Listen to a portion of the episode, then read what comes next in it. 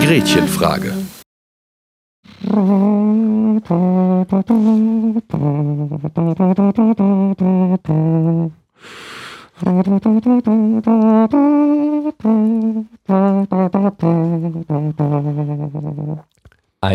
Wunderschönen guten Tag und herzlich willkommen zu einer neuen Ausgabe von Gretchenfrage, der soziotheologische Podcast aus Gelsenkirchen. So sieht's aus. Und heute, heute Weihnachtsfolge. Ne? Das ist richtig. Zum Zeitpunkt der Aufnahme sind es bloß noch wenige Stunden, äh, bis die Glocken schellen. Ne? So, äh, heute ist der 23.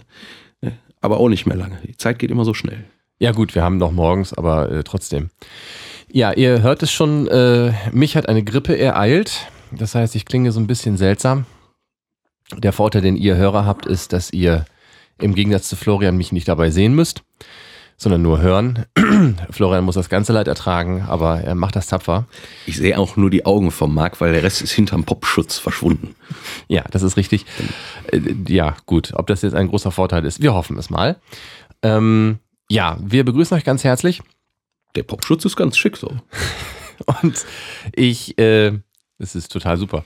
Ähm, und ich kündige jetzt schon etwas an. Und zwar wird es am Ende noch so ein paar, ähm, nicht Ankündigungen, aber so ein paar Danksagungen und so ein paar nette äh, Dinge geben. Nicht Orga-Kram, aber einfach so Sachen, die wir mal loswerden wollten.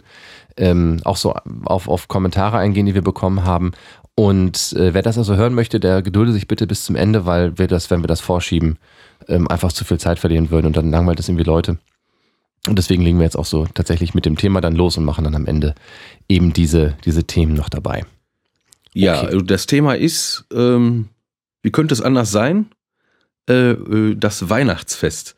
Jetzt also jenseits von, äh, sagen wir mal, dem ganzen Kommerz ne, und äh, dem ganzen Kitsch einfach nochmal zu gucken, was ist das überhaupt, was soll das? Äh, wo kommt das her? Äh, so ursprünglich, klar, ja, alle äh, ne, wissen ja, ist ja die Geburt Jesu, aber was jetzt damit zusammenhängt, sagen wir auch äh, theologisch oder historisch und so, und da könnte man doch einiges drüber sagen, haben wir, äh, der Marc und ich uns äh, überlegt. Und wir haben uns überlegt, wir fangen an einfach mal so ein bisschen vielleicht mit dem, mit dem biblischen Befund und gehen dann davon irgendwie am leichtesten aus, weil das äh, ein ganz guter Einstieg ist, ein ganz gutes, ganz guter Schlüssel äh, für ähm, diese ganze Geschichte um, um Weihnachten herum. Und ähm, biblische Teile gebe ich ja immer vertrauensvoll in, in Flo's Hände. Ja, also ich kann da, brauche da gar nicht so viel dazu zu sagen. Da äh, gibt's ja entsprechende, äh, es gibt ja vier Evangelien in der Bibel. Also vier Lebensbeschreibungen Jesu, wobei drei zusammengelesen werden können. Das sind die sogenannten Synoptiker, das sind äh, Markus, Matthäus und Lukas. Und dann gibt's noch den Johannes, der ist wahrscheinlich ein bisschen jünger. Und Du ist- musst noch eben sagen, was zusammenlesen heißt. ist auch total. äh, Ach so, ja, genau. Also Ma- Markus, Matthäus und Lukas, da kann man sehen, also ähm, dadurch, wenn man die äh, Texte miteinander vergleicht, ähm, dass also äh, Markus vermutlich der Älteste ist, weil nämlich Lukas und Matthäus äh, teilweise wörtlich bei Markus abgeschrieben haben. So, und dann ist es aber so, dass Matthäus äh, Dinge hat, die äh, Markus nicht hat und auch Lukas nicht hat. Und Lukas hat Dinge, die Matthäus nicht hat und auch Markus nicht hat. Das ist dann das jeweilige äh, sogenannte Sondergut. Also, ne, was, was die Evangelisten so jeweils für sich haben, die sind ja auch alle unterschiedlich, äh, ein bisschen so geschwerpunktet und so, aber im Großen und Ganzen gibt's halt große Übereinstimmungen zwischen diesen drei Evangelien. Sowohl was äh, Jesus, Jesu Rede und also Lehre und Leben angeht, äh, halt auch so den ganzen Verlauf äh, dieser drei Lebensjahre, die da beschrieben werden. So. Und äh, wie gesagt, trotzdem Unterschiede äh, und trotzdem aber auch, also bis, bisschen wörtlich Übereinstimmungen. Also man kann sich das tatsächlich vorstellen, ähm, in, in Synopsen, Büchern, in denen die drei Evangelien nebeneinander geschrieben werden, hat man drei Spalten, die stehen nebeneinander und dann wird also genau, werden die Texte einfach nebeneinander gelesen und dann kann man also genau sehen, da sind Lücken. Da hat dann der jeweilige Evangelist ähm, irgendwie was anderes stehen oder da hat er nichts stehen, weil er dieses, dieses Gut nicht hat. Und äh, einfach auch eine ganze Zeit lang einfach Text, der parallel, parallel nebeneinander ist und nahezu wortwörtlich übereinstimmt. Okay, so, das nur so, um zu erklären, wo das, was das ist. Ich sagte ja schon, äh, das äh, vermutlich älteste, also der wahrscheinlich älteste Evangelientext, also Le Lebensbeschreibung Jesu-Text, ist das Evangelium nach Markus. Und äh, wenn man jetzt sucht nach dem Weihnachtsfest im Markus-Evangelium, dann kann man nur sagen, äh, gibt es nicht. Ne, steht ja. nichts drin. Fängt, äh, fängt an mit Johannes dem Täufer, der äh, verkündet, dass jetzt bald einer kommt, der eben größer ist als er selber, der Messias sein soll und so weiter. Also es fängt direkt an äh, in der Nähe Jerusalems unten äh, am Jordan, wo der Johannes der Täufer steht und Jesus kommt und lässt sich taufen. Also genau. da wird man schon mal nicht fündig im ältesten äh, aller Evangelien. Dann mhm. Äh, kann man gucken ne, bei Matthäus. Der weiß schon ein bisschen mehr über die Geburt Jesu. Da steht nämlich in äh, Matthäus 1, Vers 18, steht, mit der Geburt Jesu Christi war es so. Ne? Äh, Maria, seine Mutter, war mit Josef verlobt und bevor sie zusammengekommen war, zeigte sich, dass sie ein Kind erwartet. Jetzt kommt also die ganze Geschichte. So, und dann ähm, steht da auch, dass er in Bethlehem äh, geboren wird. Ne? Während bei, äh, bei äh, Markus äh, noch steht über den, über den Messias Jesus, der zum Johannes kommt, da kam, kam Jesus aus Nazareth nach Jerusalem zum Johannes. So. Genau. Genau, jetzt steht hier schon Bethlehem. So. Ähm, genau, also da haben wir schon mal die Information, Bethlehem wird da geboren. Da steht aber jetzt nichts von Stall und von Ochs und Esel und nichts davon. Steht überhaupt nichts. Ähm, da steht nur, dass die Sterndeuter das schon sehen. Die drei, die drei Könige quasi aus dem Morgenland, die kommen mhm. von fern her und sehen halt den Stern aufgehen und kommen zum König Herodes, der zu der Zeit das Land beherrscht, in Abhängigkeit von den Römern. Aber äh, sagen wir da schon, man weiß vom Herodes, äh, dass der ziemlich, äh, ein ziemlicher Machtmensch war. Also der hat, äh, äh, also erstmal hat er zum Beispiel den Tempel ausgebaut, den Tempelberg, das, was man heute die sogenannte Klagemauer das, was heute noch über ist vom Tempelberg, äh, das hat der Herodes gebaut. Riesige Steinquader hat den, den Berg quasi abgestützt, damit er nicht abrutscht, wenn der, wenn der Tempel da oben drauf erweitert wird und schwerer wird und so. Also der hat Prunkbauten gemacht, hat bekanntermaßen auch Teile seiner Familie verbannt oder umgebracht äh, aus Angst um seine Macht. Also war schon so ein Typ. Jetzt stellt man sich vor, so ein Machtmensch sitzt da und da kommen drei Leute von fern her und sagen, wo ist denn hier der neugeborene König der Juden? Ähm, ja, also, ja, also bei, bei bei dem Wort König äh, kriegt er halt, äh, da, da wird er äh, unruhig. Wahrscheinlich, ne? Ja, genau. so, weil eigentlich ist er das ja. Dazu muss man wissen, ähm, also Herodes da als Gegenspieler aufzubauen, macht durchaus Sinn. In der Zeit, Herodes ist ein von den Römern geduldeter Herrscher. Die Römer haben das Land zu dem Zeitpunkt ja unter ihrer Kontrolle und haben ähm, Israel, also Judäa, besetzt und auch sehr sichtbar besetzt. Und das heißt, Herrscher können im Prinzip nur dann wirklich Macht ausüben, wenn sie dann vor, wenn sie ähm, in irgendeiner Art und Weise die Erlaubnis des römischen Kaisers dafür haben. Und äh, Herodes ist einer von diesen Menschen, die halt natürlich dann mit den Römern zusammenarbeiten und dementsprechend unbeliebt im Volk. Weswegen Herodes vermutlich irgendwann tatsächlich ein bisschen paranoid geworden ist, weil er überall Feinde vermuten musste. Und hatte sie auch. Ne? Und er hatte sie deutlicherweise auch, ne? Also frei nach dem Motto, natürlich bin ich paranoid, ich werde ja verfolgt äh, ist er, also wie Flo es gerade schon sagte, jemand, der äh, sehr, sehr rigoros gegen seine Feinde vorgeht, gegen vermutliche wie auch tatsächliche. Hm. Also jetzt in dem Evangelium, übrigens Evangelium, ne, das heißt, ist auch äh, griechisch, mhm. sind zwei Worte drin. Eine kennt man, ist Engel, ne? Angelos oder äh, und Angelion ist also die Botschaft. Angelos ist der Bote und mhm. äh, Angelion ist das, was der Bote mitbringt, nämlich die Botschaft. Mhm. Und dann ist da noch die kleine Silbe äh, F drin oder Eu, je nachdem, wie man es aussprechen möchte. Also äh, Eu, Angelion ist äh, die gute Botschaft oder die frohe Botschaft. Das so. Ja. Das heißt Evangelium. Nur mal so nebenbei.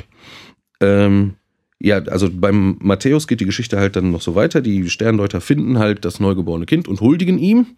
Mhm. Und sagen aber dem Herodes nicht, wo es geboren wird. Und Josef träumt nachts, er soll doch jetzt besser äh, sich aufmachen und fliehen von da. Mhm. Äh, und die Geschichte geht dann so weiter, dass Herodes dann, also weil er äh, natürlich keinen König neben sich haben will, ähm, ist, ist eine äußerst fiese Zeichnung dieses Königs Herodes, der dann also in Bethlehem und Umgebung äh, alle Kinder bis im Alter, alle männlichen Kinder im Alter von bis zu zwei Jahren dann also töten lässt. Während äh, Josef Maria äh, und äh, das Jesuskind äh, nach Ägypten geflohen sind und sich dort aufhalten mhm. und erst nach dem Tod des Herodes wieder zurückkommen. So, okay, also da wird der Ort Bethlehem als Geburtsort genannt. Schon mal. Hm? Wohingegen bei Markus ne, Jesus noch aus Nazareth in Galiläa kommt. Genau. So, jetzt warum Bethlehem? Äh, da gibt es im Evangelientext auch direkt schon einen Hinweis.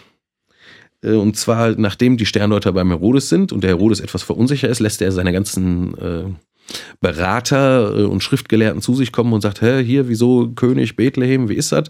Und die sagen ihm dann, ja, das stimmt, da gibt es was in den alten Schriften, Klammer auf, also im Alten Testament, mhm. ne, beim Propheten Micha, da steht nämlich, äh, du Bethlehem im Gebiet von Juda bist keineswegs die unbedeutendste unter den führenden Städten von Juda, denn aus dir wird ein Fürst hervorgehen, der Hirt meines Volkes Israel.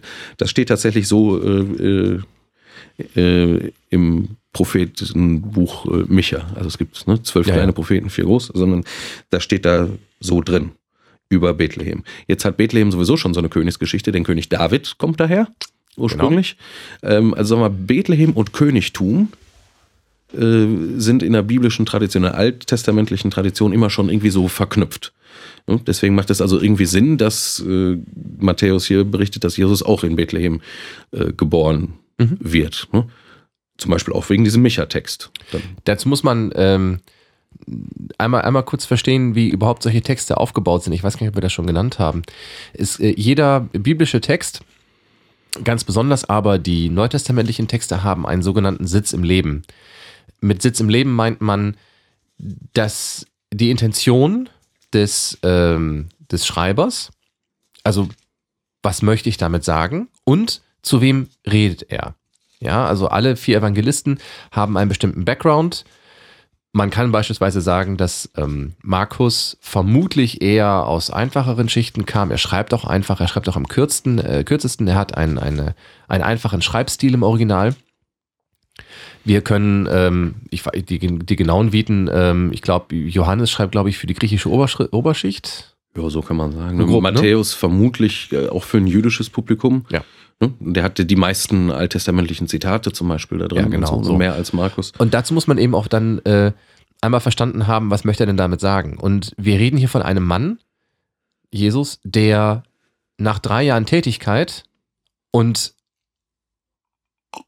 der, der äh, gewirkt hat als jemand, den man für den neuen Messias, also den Retter seines Volkes gehalten hat, am Ende am Kreuz hängt. Und Jetzt muss man irgendwie klar machen, dass er aber trotzdem irgendwie der König war und, und gewonnen hat und so. Und ähm, da bedient man sich dann eben äh, dieser Figur, dass man ihn aus dem Hause Davids stammen lässt in dieser Geschichte ähm, und äh, ihn eben in das Geschlecht der Könige stellt. Das Interessante ist, es gibt ja noch andere alttestamentliche Schriften, die auch immer schon irgendwie sowas sagen. Ne? Die sagen, also da, da kommt mhm. dann einer, ne? der Menschensohn oder so. Ja.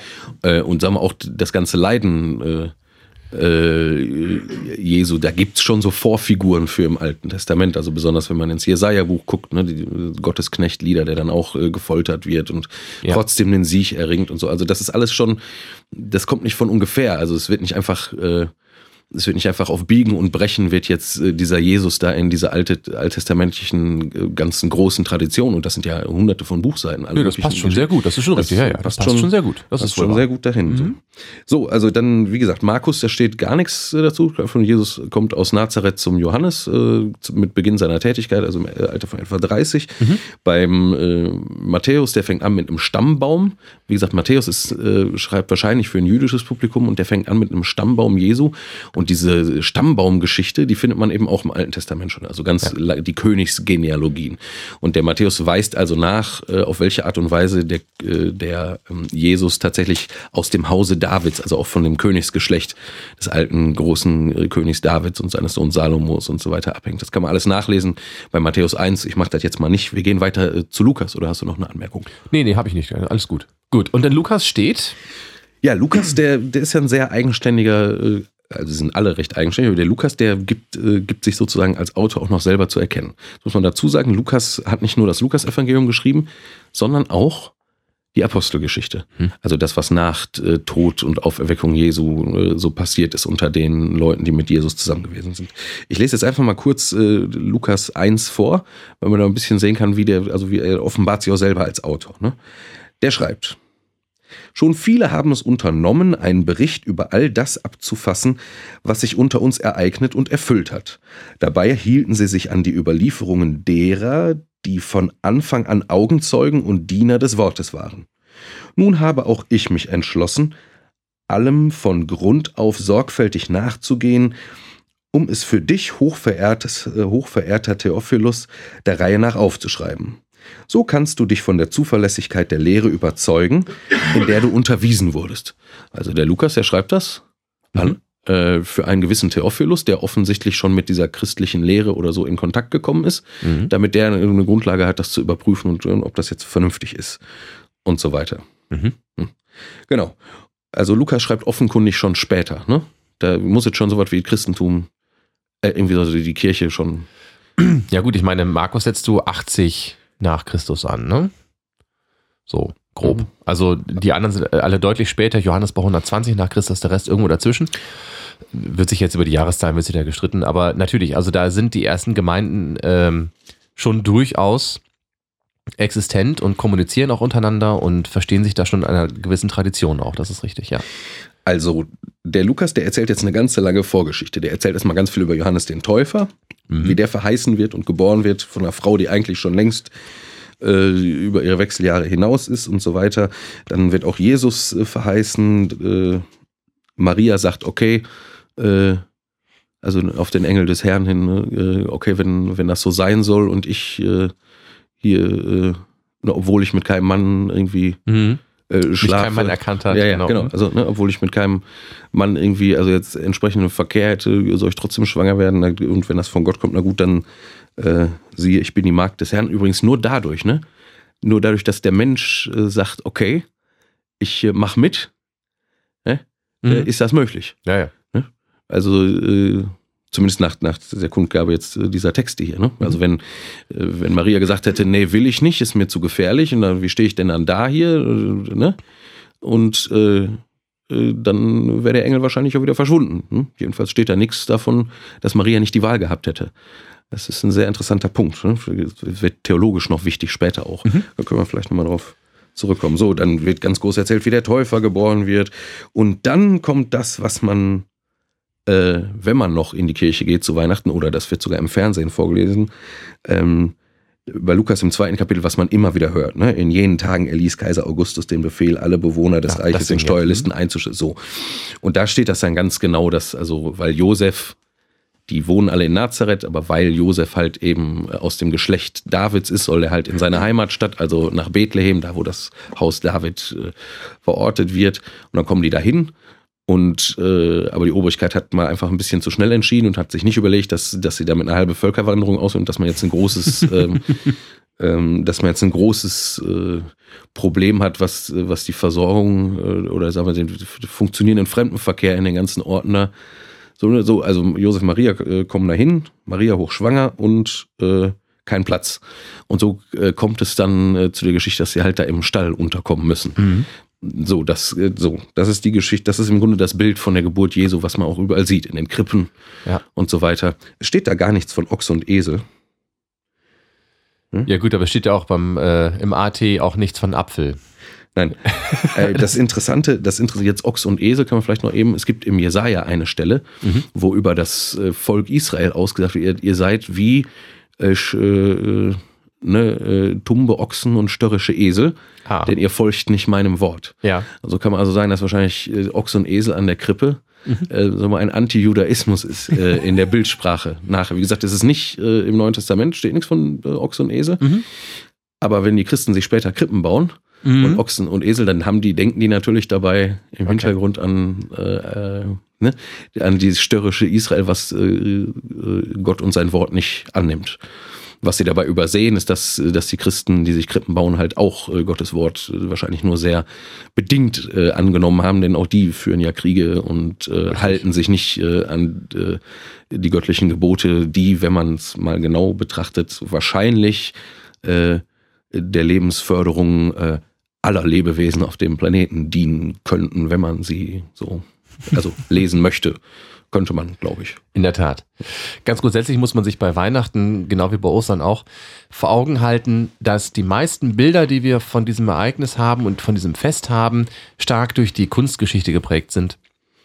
Und ganz viele Dinge ähm, eben uns deshalb im Kopf sind, weil sie mal irgendwann gemalt wurden. Und da diese Bilder schon sehr alt sind, meistens äh, mittelalterlicher Provenienz, ähm, sind die sehr, sehr eingängig auch. Ja, also meine denke zum Beispiel an das Abendmahl.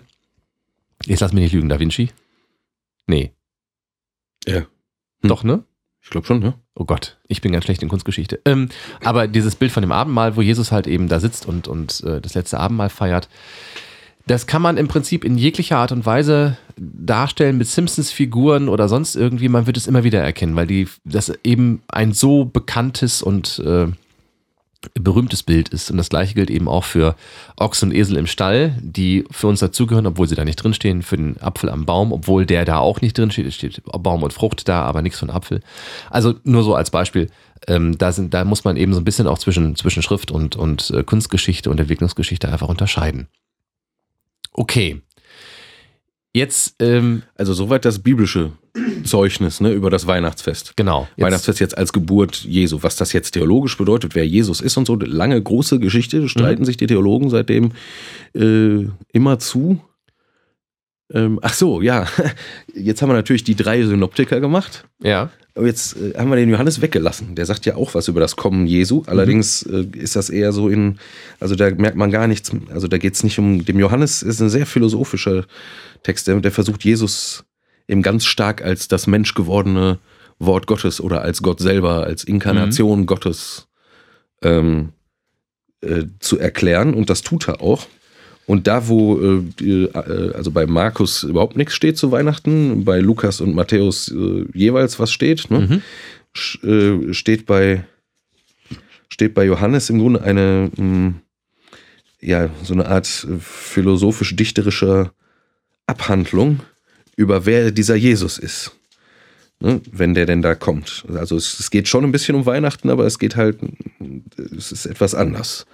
Ne? Bei Johannes steht am Anfang war das Wort und das Wort war bei Gott und das Wort war Gott. Im Anfang war es bei Gott. Alles ist durch das Wort geworden und ohne das Wort wurde nichts, was geworden ist. In ihm war das Leben und das Leben war das Licht der Menschen. Also bis dahin. Ähm, ja, hört, das ist. Ähm, hört sich schwurbelig an. Es ist auch kryptisch. Es ist nicht, ja, es, das schon. Also interessant ist, also ne, äh, Wort und Gott hängen irgendwie zusammen. Mhm. Steht ja auch, das Wort war Gott und durch das Wort ist alles geworden. Mhm. Das steht da. Also könnte man sagen, das Wort ist vielleicht sowas wie das Schöpfungsprinzip oder die, die, die Art und Weise, wie die Welt ist oder ne? Irgendwie sowas, ja. Mhm. In der also, Tat. Da Leute, die meinen, oder, ja, die Ration oder irgendwie Naturgesetze oder so, kann man alles irgendwie sich so, mhm. musste mal, muss jeder mal für sich so überlegen, was das bedeuten könnte. Wichtig ist nur, äh, in ihm war das Leben. Also Wort und Leben werden irgendwie zusammengesetzt und äh, das Leben war das Licht der Menschen. So. Und dann geht es immer so weiter. Ähm, Und das Licht leuchtet in der Finsternis und die Finsternis hat es nicht erfasst, also hat es nicht überwunden. Mhm. Also dieses, dieses Wort ist irgendwie immer da. Und auch wenn da noch was anderes ist als das Wort, nämlich Dunkel und Finsternis, äh, ähm, da wird es von der Finsternis nicht verschluckt und ist immer da. Und dann geht es um Johannes und äh, Johannes erzählt eben jetzt auch, dass dieses Wort äh, Fleisch wird. Ne? Steht hier noch, und das Wort ist Fleisch geworden und hat unter uns gewohnt.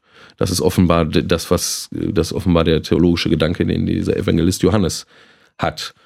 Also diese, dieses Schöpfungsprinzip, das, was immer schon da war und so weiter, ist zu diesem bestimmten Zeitpunkt inkarniert, also eingefleischt mhm. ist, und ist Mensch geworden, hat unter uns äh, gelebt, so wie wir. So, und das ist so die theologische Grundlinie, was diesen Jesus von Nazareth angeht, eigentlich auch in anderen Evangelien, je nachdem. Ja. Also da gibt es natürlich immer Streit drum. Ja, also hier geht es ja erstmal um, so, so, um, im Prinzip so um auch um die Abstammung äh, von Gott. Ja, von einem ja, Gott. Oder das Sein. Abstammung, genau. Ja. Mhm. Also, ähm, mal einmal kurz zur, zur historischen Linie. Also, ja, warte, kurz, das einmal den Festinhalt. Also, was feiern Christen an Weihnachten? Die Inkarnation. Ne? Also die Menschwerdung oder Ja, ja. Fleischwerdung Gottes. Also die Vorstellung, dass Gott sich ganz klein macht Mhm. und sogar in allerhöchster Armut, ne? im Stall, in einer Futterkrippe oder so. Also so klein macht sich dieser äh, unglaubliche äh, Schöpfergott, der alles gemacht hat und dem alle Engel dienen, ne? wie es Mhm. im schönen Adventslied heißt. Also die die höchste Macht macht sich so klein und wird Teil von dem, was, was es selbst gemacht hat. So Ja. Inkarnation, das feiern Christen an Weihnachten. Menschwerdung Gottes. Das müssten wir, glaube ich, noch mal ein bisschen, ähm, bisschen deutlich machen. Ähm, wie jetzt aus, aus einer solchen Geschichte Plötzlich ein Fest wird. erstmal plötzlich ein Fest wird, wo doch die Geschichte erstens in zwei verschiedenen Varianten vorliegt und wie ich jetzt mal kurz Oder erklären, in drei. Ne? ja, oder also in, in zwei und einer komischen, also eine, für die man zumindest äh, griechische Philosophie mal gestreift haben sollte im Gedanken, um zu verstehen, was Johannes da will. Und ähm, eine Geschichte, wie ich äh, hinzufügen darf, die wahrscheinlich nicht historisch ist. Ähm, wir haben da mehrere Anhaltspunkte, die man überprüfen kann in der Geschichte. Zum einen dieser Zensus. Ja, also entweder ähm, wird ja hier eine Steuererhöhung, also eine Steuererhebung äh, gemacht, oder aber es wird eben geguckt, äh, wie viele Menschen leben in meinem Land. Das ist ja der Grund, warum Josef sich aufmacht. Und äh, wir können historisch festhalten, dass es über weder das eine noch das andere Ereignis irgendeine Form von Aufzeichnung gibt. Es gibt eine Steuerzählung, die ist aber weit später als Jesu Geburt. Sie muss vor dem Evangelium passiert sein, weil sonst würde der Evangelist sie nicht kennen. Ne? Aber sie liegt vermutlich, also nach, nach den Aufzeichnungen, äh, die wir eben haben aus den Also Herrscherhäusern, den außerbiblischen den außerbiblischen Quellen, Quellen. wissen wir, es gibt eine solche Erhebung, aber die ist weit später. Ähm, des Weiteren können wir im Prinzip alles andere nicht wirklich belegen. Wir wissen nur, dass die Ereignisse nicht da liegen, wo Jesus geboren worden ist. Also wenn wir, wenn wir zeitlich zurückrechnen und mal einfach irgendwie plus minus zehn Jahre, ne, also wir gehen, wir können heute davon ausgehen, dass Jesus irgendwie ähm, um neun vor Christus oder bis fünf nach Christus irgendwo in dem Zeitraum geboren worden ist. Ähm, so grob ungefähr, machen wir plus, plus minus zehn Jahre. Und äh, das also äh, in dieser ganzen Zeit findet eine solche Wanderung einfach nicht statt. Ja. Passiert einfach. Andere nicht. Sache, auch der Kindermord äh, zu Bethlehem durch Ja, den genau. Herodes. Also über den Herodes ist äh, von seinen Zeitgenossen und seinen direkten Nachfolgern viel, viel Böses geschrieben worden. Mhm. Ne? Also der war eine äußerst unbeliebte Figur. Und wenn es jetzt so ein Massaker ne, Ja. äh, wirklich gegeben hätte in, äh, in Kindermord in Bethlehem, dann hätte man das sicherlich auch in anderen Quellen als der Bibel gefunden, weil es gibt sowieso schon also das allgemeine Interesse, den Herodes möglichst schlecht darzustellen. Ja, ne? genau. Und, und also so ein, so ein Massaker, das würde auf jeden Fall äh, im Gedächtnis bleiben. Das würde garantiert dann bei Josephus oder sonst wo in anderen Quellen wieder auftauchen, also in außerbiblischen Quellen. Also sieht man schon, so Bibel ist halt immer ähm, auch Literatur. Ne? Genau. Es handelt sich nicht um historisch genaue Tatsachenberichte. Das kann man einfach nicht oft genug sagen. Jetzt, jetzt äh, nur, nur ganz kurz, warum, Trotzdem wahr, ne? Warum, warum steht es denn trotzdem drin jetzt? Also zunächst einmal der Grund, warum ähm, Josef wandern muss mit seiner Familie, ist einfach der, Jesus ist in Nazareth, also kommt aus Nazareth. Das wissen wir, weil Jesus den Nachnamen oder den Beinamen der Nazarener hat. Jesus aus Nazareth. Jesus von Nazareth, das ist der Titel, den er im ganzen Neuen Testament trägt. Er heißt nicht Jesus von Bethlehem. Flo hat aber gerade ja schon erklärt, dass genealogisch nicht nur vom Geschlecht David her, sondern eben aber auch ähm, einfach historisch, alttestamentlich Könige aus Bethlehem kommen. Jedenfalls die richtig cool. Ja, genau, Ne? die, die von Bedeutung. Das heißt, das Neue Testament und der Evangelist lässt mit Hilfe dieser Geschichte Jesus in Bethlehem geboren sein, um deutlich zu machen, das ist ein König. Der steht in dieser großen Tradition, die wir, Ganz genau. die wir schon kennen, die- in dieser Richtig. großen biblischen Tradition, wo es Ganz genau. um, um David geht, um Salomo geht und das Ganze, was die Leute so. Genau. Das ist, das, das ist der eine Grund. Und der zweite ist vermutlich eine Parallele zu ägyptischen Erzählungen ähnlicher Art und Weise. Wenn ein ägyptischer Herrscher beispielsweise oder überhaupt ein orientalischer Herrscher auf dem Königsthron saß, der keine Legitimation hatte, soll also heißen, dessen Vater entweder kein König war oder aber der, äh, der, der Vater war König, aber er hat trotzdem keinen Anspruch, ne? Also es ist, äh, ist irgendwie ein Bastard, also der Sohn einer Konkubine, der dann logischerweise keinen Königsthronanspruch hat, aber trotzdem auf diesem Thron sitzt, dann muss das irgendwie legitimiert werden, dass er da drauf sitzt. Und das erklärt jetzt auch so ein bisschen diese Gottessohnschaft und diese unbefleckte Empfängnis.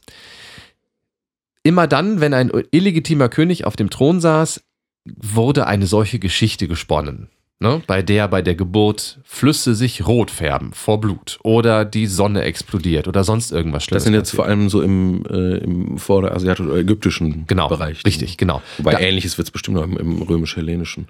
Irgendwie solche Parallelen. Ne? Bin ich jetzt tatsächlich Weiß überfragt. ich jetzt gerade nicht. Müsste man mal den Kollegen vom äh, Troja Alert. Genau, müsste man mal den, dem Kollegen, den, den wir sowieso äh, heute herzlich, hier herzlich erwähnen grüßen. und später nochmal ja. erwähnen und ganz herzlich grüßen. Genau, hallo Stefan. Und ähm, also das, das, das ist ein bekanntes äh, Topos, sagt man dazu. Oder aber auch Mythem, wie ich jetzt gelernt ja, habe. Das ist also ein, genau. Motiv, ein Thema. Genau, das also immer wieder auftaucht, wenn hier Illegitimität zu Legitimität umgewandelt werden soll. Ja, ich bin zwar nicht legitim auf dem Thron, aber Gott, mhm. egal welcher, hat mich hier auf diesen Thron gesetzt und ich sitze hier äh, qua göttlicher Gewalt. Und das gleiche versucht das Neue Testament hier mit Jesus auch zu tun. Wir reden hier von einem Verlierer eigentlich, der am Ende die schlimmste Strafe, die man sich vorstellen kann, erhält, nämlich die Kreuzigung. Und er soll aber trotzdem König sein und Gottes Sohn. Und auf die Art und Weise kann man ihn immer noch in dieser Linie, in dieser davidischen Linie der Königshäuser belassen. Ja, also er ist König qua göttlicher Gewalt. Und dazu dient diese Geschichte mit Maria und der unbefleckten Empfängnis. Ja, wobei die, und das ist wieder äh, der Punkt, also natürlich sind in der Bibel solche Strategien schla, schlagen, schlagen sich nieder, die es auch an anderer Stelle gibt, außer biblisch. Das heißt, es ist jetzt nicht immer nur was Besonderes. Mhm. Und gleichzeitig ist, wenn man die Bibel liest äh, und gerade sich eben die auftretenden Figuren anschaut und jetzt äh, ne, wohl im Wissen, dass das jetzt kein historischer Tatsachenbericht ist, aber mhm. wenn man die, wie man einen, wie man einen äh, Roman liest, ne? ja, genau. sich die Figuren wirklich plastisch vorstellt, ne? Und sich wirklich versucht, in die hineinzuversetzen. Ne?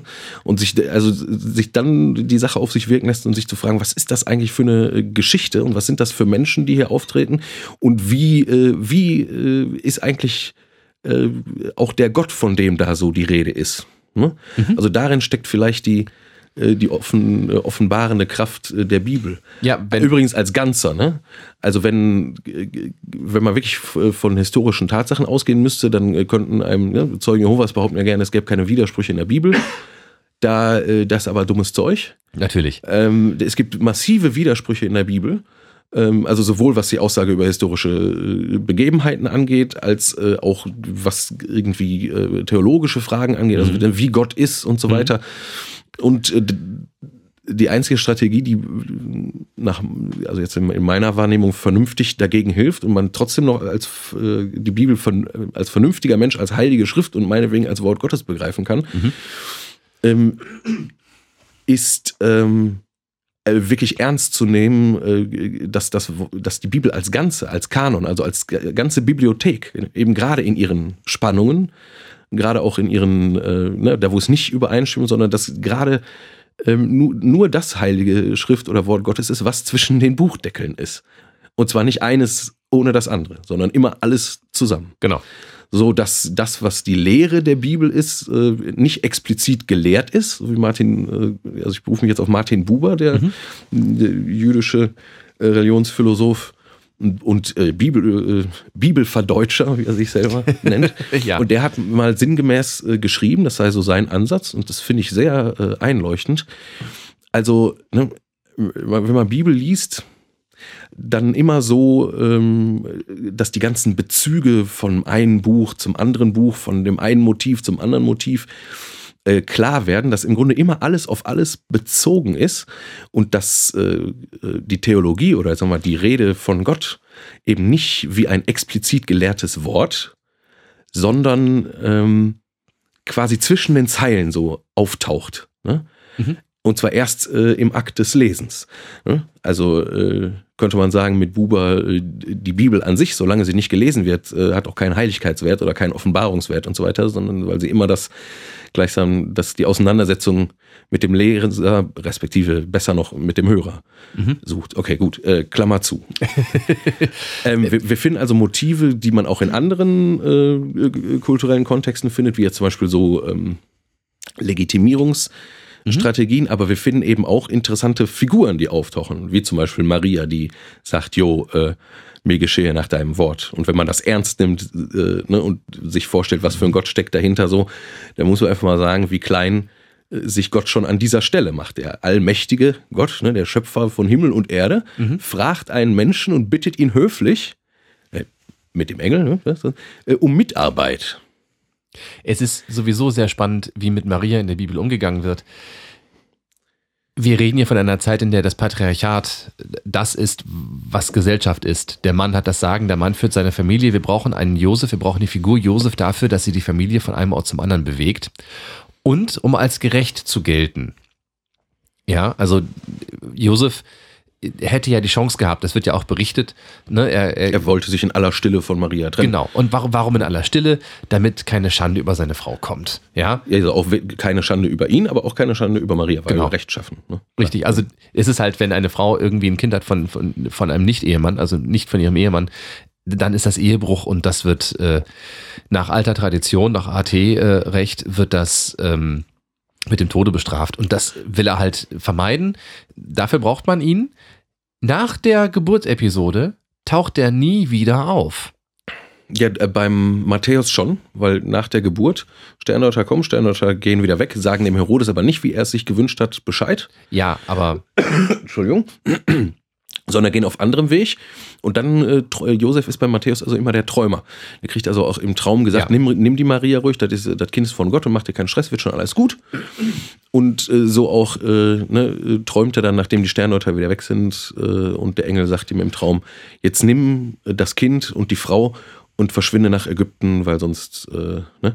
auch da wieder höchst interessant theologisch, ne? wenn man sich vorstellt, ähm, wie klein und äh, machtlos sich Gott macht ne? in ja, der Menschwerdung und sich wie abhängig der ist das würde ich, würd ich von ganz, der Mitarbeit der Menschen. Ne? Das würde ich ganz gerne eben noch einmal, äh, einmal jetzt erklären. Für diejenigen von euch, die sich jetzt vielleicht fragen, im Moment, wenn wir gerade festgestellt haben, dass diese ganze Geschichte so wahrscheinlich nicht stattgefunden hat, warum beschäftigen wir uns dann damit? Wir können doch einfach sagen, das ist eine schöne Geschichte, aber das war's. Das ist aber genau der Punkt. Diese Geschichte mag historisch nicht stattgefunden haben, hat aber trotzdem ganz wichtige theologische Aussagen. Flo hat das gerade schon gesagt und ich möchte es einfach nochmal verdeutlichen. Dieses Buch erzählt uns etwas über die Beziehung des Menschen zu Gott und etwas über Gott. Und genauso muss man es bitte verstanden wissen. Das heißt, was wir jetzt hier versuchen was Flo gerade schon angefangen hat, ist, wir gucken uns an, welche Aussagen werden denn hier getroffen die so spannend sind und ähm, die sich dann später dann auch in dem Fest Weihnachten dann verdeutlichen. Weswegen es übrigens auch völlig egal ist, wo es liegt. Da kommen wir gleich noch ganz kurz zu, äh, warum es da liegt, wo es da liegt, weil Jesus ist sicherlich nicht am 24.12. geboren worden. Ähm, und ähm, es geht um die, um die Botschaft dessen, was da steht. Das ist eine, Flo hat es gerade schon gesagt, es ist eine Botschaft. Und die muss bitte auch genau so gehört werden. So, wir haben gerade schon gesagt. Die muss vor allem mal gehört werden. Die genau. existiert nicht einfach so. Richtig. Ja, und das ist auch schon wieder die, die, das ist wieder die grundsätzliche Sache. Ne? Genau. Das kann man an Weihnachten gut sehen. Können wir vielleicht am Ende der Sendung noch ein äh, Praxisbeispiel äh, machen politischer Natur äh, machen. Also, äh, Fang erstmal an mit der, du hast gerade schon angefangen. Gott macht sich klein. Ja, ja, genau. Mach, zieh das mal weiter, die Linie. Ja, aber nee, das, das, geht, das, das geht ja nur immer so weiter. Ne? Also die, äh, wie, wie, also im Grunde wäre die Geschichte zu Ende gewesen, wenn Josef, äh, sagen wir mal, äh, jetzt in, in, im Matthäus-Evangelium auf seinen Traum nicht gehört hätte oder gesagt hätte, ach nee, weißt du was, äh, ich habe doch hier ein sicheres Leben, mhm. ich gehe einfach wieder zurück äh, und gut ist oder ich, ich mache einfach nicht mit mhm. oder so, dann wäre äh, die ganze Jesus-Geschichte bis hin zum Tod am Kreuz ja an der Stelle schon beendet gewesen. Richtig. Also die, die grundsätzliche, grundsätz, der grundsätzliche äh, Gedanke jetzt, äh, was das Weihnachtsfest angeht, und wenn man Weihnachten noch mit Gott zusammendenken will, ja, Gottes Sohn wird geboren, mhm. okay, oder Gott selber inkarniert sich oder wird zum Menschen, äh, okay, aber äh, wenn man das bitte mal ernst nimmt und sich das vor Augen führt, was das bedeutet, ähm, da muss man an der einfach mal sagen, ähm, also diese ganze Rede vom allmächtigen Gott und so, vom, äh, auch vom Strafenden und vom, äh, von dem, der alles beherrscht und so, lässt sich, also muss man deutlich relativieren. Also so ein, so ein radikal, mhm. Gott ist der ganz, äh, ganz entfernte und der überaus mächtige Gottesbild, kann man eigentlich christlich so ohne weiteres nicht mehr denken, weil man ja vor Augen geführt bekommt, wie sehr äh, Gott offensichtlich äh, die Mitarbeit der Menschen in Anspruch nimmt zumindest. Ne? Tut er ja. Ja, die Frage ist halt auch, ähm, warum auf diese Art und Weise?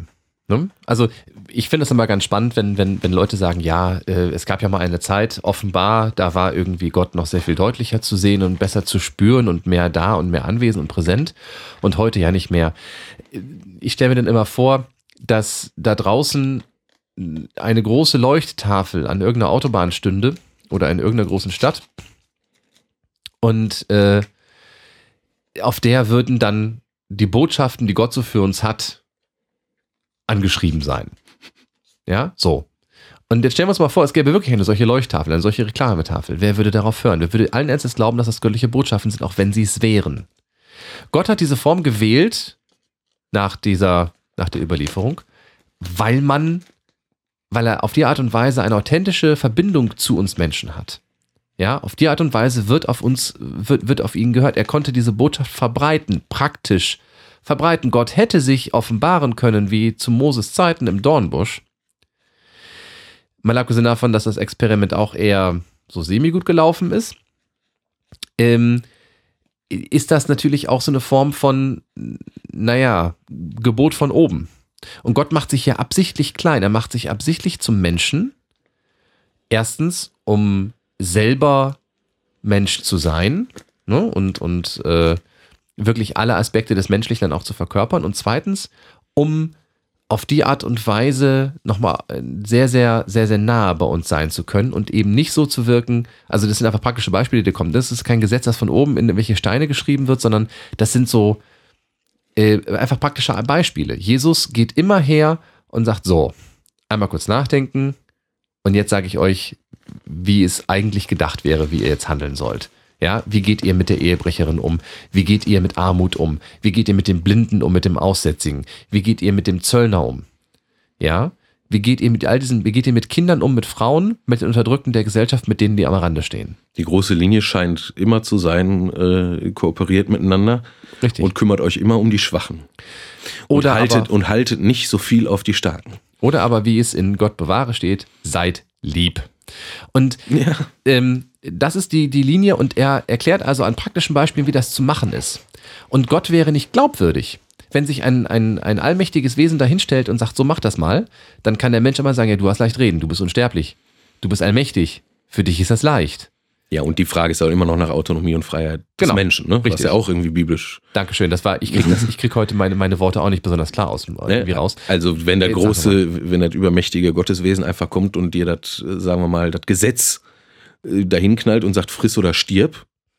Ne? Also entweder du machst das so oder du landest in der Hölle. Ne? Ja. Und das willst du ja bestimmt nicht, oder? Hm? ähm, wo ist dann bitte schön die Freiheit des Menschen? Richtig. So, und, äh, und das, kommt, das kommt hier eben auf sehr viel leiseren Sohl. Ne? Also es wird dir eben nicht das äh, Gesetz vor Augen gestellt, es wird dir auch nicht mit der Hölle gedroht in der Weihnachtsgeschichte oder so, sondern, Gar nicht. Gar sondern nicht. es wird einfach nur ganz vorsichtig und ganz äh, höflich äh, um deine Mitarbeit gebeten. Ich glaube, ich lasse einfach Flo heute die meiste Zeit reden, weil ähm, Nee, nee, ich find- ich bin heute, heute auch ein bisschen Matsch in der Das Birne. war schon ein wesentlicher Punkt, den du jetzt äh, gerade hattest. Jetzt äh, können wir, jetzt ist ja alles ganz fürchterlich fromm geworden, ist vielleicht auch für manche ein bisschen viel. Ja, Deswegen jetzt mal ein bisschen historische, äh, ja, hilft ja nichts, ne? muss ja auch mal sein. Ne? Ja, natürlich. Ähm, vielleicht, vielleicht gleich noch ein bisschen äh, historische Geschichten, Mhm. nämlich, äh, okay, also die biblischen Geschichten ist eine Sache, auch wie man das jetzt äh, theologisch verstehen kann, ist auch eine interessante Sache. Mhm. Jetzt aber das Weihnachtsfest, so wie wir das feiern, ne, mit dem ganzen, also mit Dannebaum und Ja. Stille Nacht und Ja, genau. Unfröhliche. Und im Winter und, äh, ne, und Schnee und hast du nicht gesehen. Also, äh, wie kommt das dahin? Wie lange gibt es das schon? Mhm. Ähm, und äh, da äh, können wir jetzt eigentlich mal Überlauf noch meinst mal du? kurz drüber reden. Wir kommen ja immer wieder zur Theologie zurück. Das. Genau. Ähm, ja, Weihnachten. Wo kommt es her? Äh, wa- warum liegt es Wo da? geht es hin? Ja, warum liegt es da, wo es liegt? Ähm, tatsächlich ist äh, das alles nicht so dermaßen, also zumindest meiner Kenntnis nach nicht so dermaßen super gut erforscht. Also nicht sämtliche, nicht sämtliche ähm, äh, Bräuche, die man so hat, sind da irgendwie perfekt. Ich habe gerade nochmal nachgeguckt, ähm, dass überhaupt sag mal, die, die Geburt Jesu bildliche äh, dargestellt wird. Mhm. Ähm, angeblich erst im vierten Jahrhundert auf Sarkophagen in Rom. Also dann Mhm. sieht man ne, das Christuskind in einem Troch oder in der Krippe und äh, mit Ochs und Esel. Ja, genau. So, da sieht man das äh, zum ersten Mal. Also sagen wir mal, dass das irgendwie für gläubige Menschen einen Ausdruck äh, findet in einer Art von Feier, das kann man sich gut vorstellen, dass das auch immer schon irgendwie stattgefunden hat. Ich bin jetzt nicht ganz sicher, ähm, aber ich meine mich zu erinnern, dass es eine Weihnachtspredigt äh, des Cyprian von Karthago gibt. Der war im dritten Jahrhundert Bischof in Karthago, also in Nordafrika. Ja. Ähm, ich bin mir nicht sicher, ob der das war, weil es das definitiv bevor das Weihnachtsfest wirklich äh, feststeht, auch mit Termin und so. Dazu gleich mehr. Nur äh, witzige daran ist, also heute beklagen sich ja viele, also gerade in Binnenkirche und sagen, ja, äh, ne, Weihnachten, da kommen sie, dann rennen sie wieder alle in die Kirche ne, und planen das dann auch noch ein und aber sonst sind die ja nie da und dann brauchen, dann brauchen die ja auch nicht äh, kommen und so. Wo ich jetzt mal sage, also bitte, äh, äh, wenn, wenn die Leute Lust haben, äh, in der vollen Kirche zu sein und äh, sonst nicht in der Kirche zu sein, sowieso nicht. Ich finde das also nicht schlimm oder so.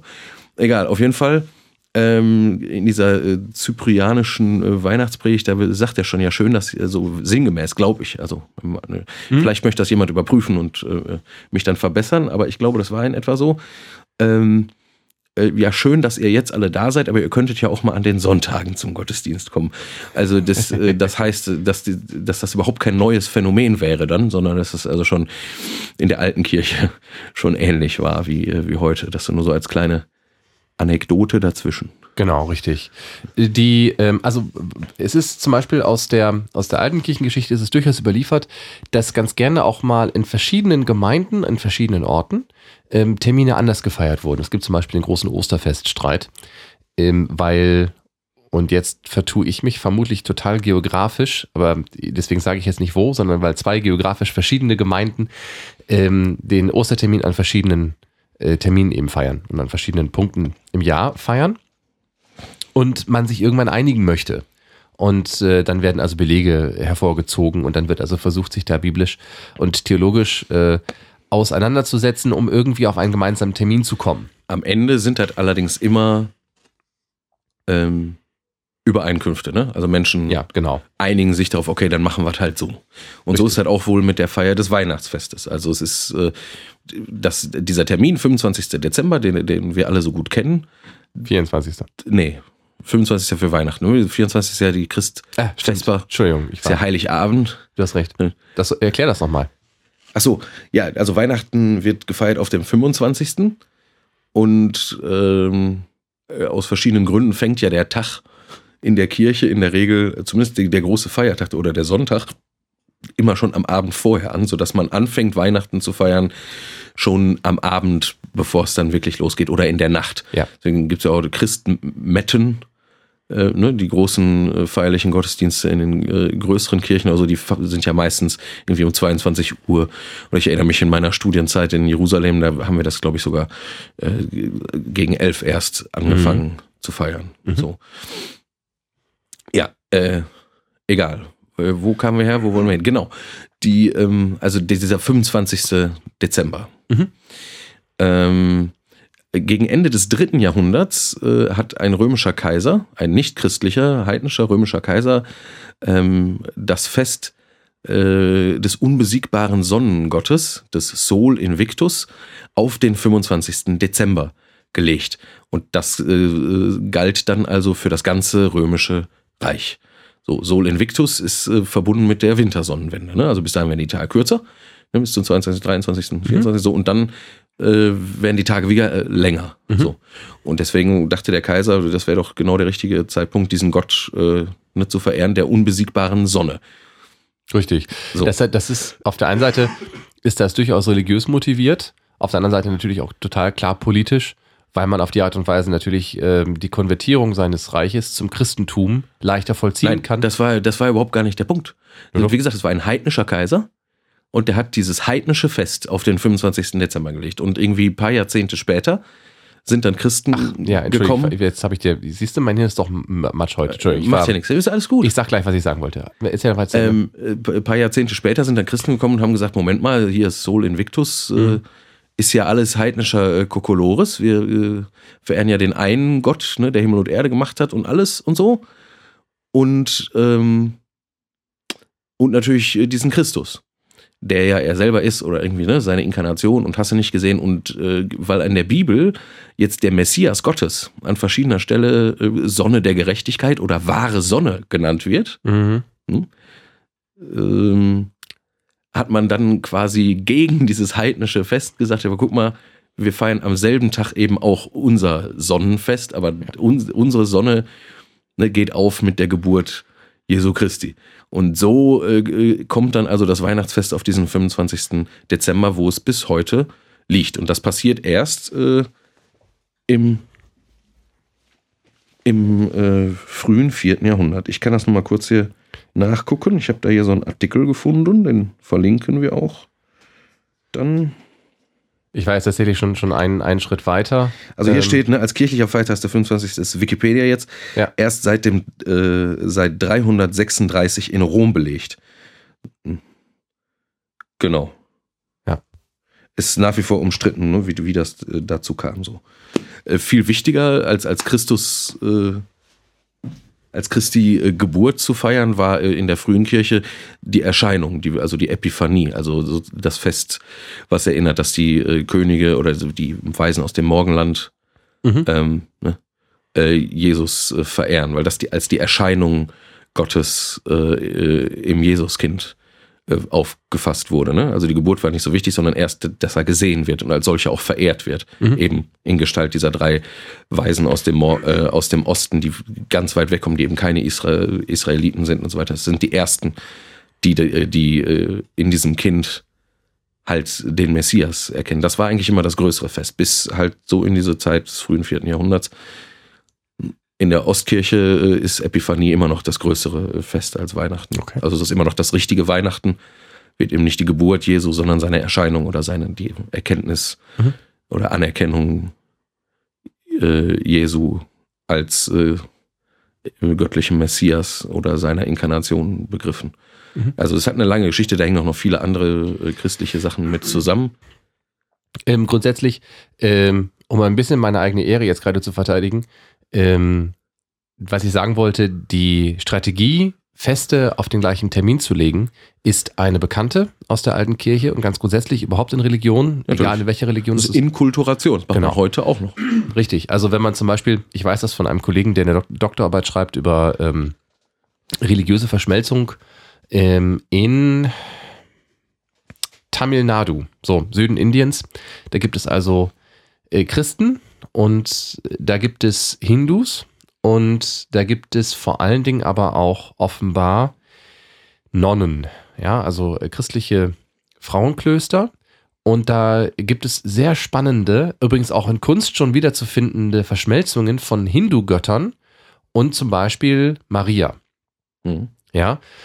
Und äh, die also dann irgendwie teilweise den gleichen Namen haben. Und dann sieht man, also dann heißt sie Maria, dann indischer Gottesname, die dann gemeinsam verehrt werden. Und dann verschmelzen die beiden Kulturen so und werden so überformt so ein bisschen, ja. Und das ist also durchaus ähm, auch eine, eine Herrscherstrategie gewesen, damit das Volk, das vielleicht, also man muss immer sich auch so vorstellen, Oder zum Beispiel, wenn das, wenn das, wenn das Christentum äh, zum Beispiel nach Germanien kommt, dann passiert es, dann wird also berichtet und der Stamm der, keine Ahnung, der Angeln äh, trat zum Christentum über.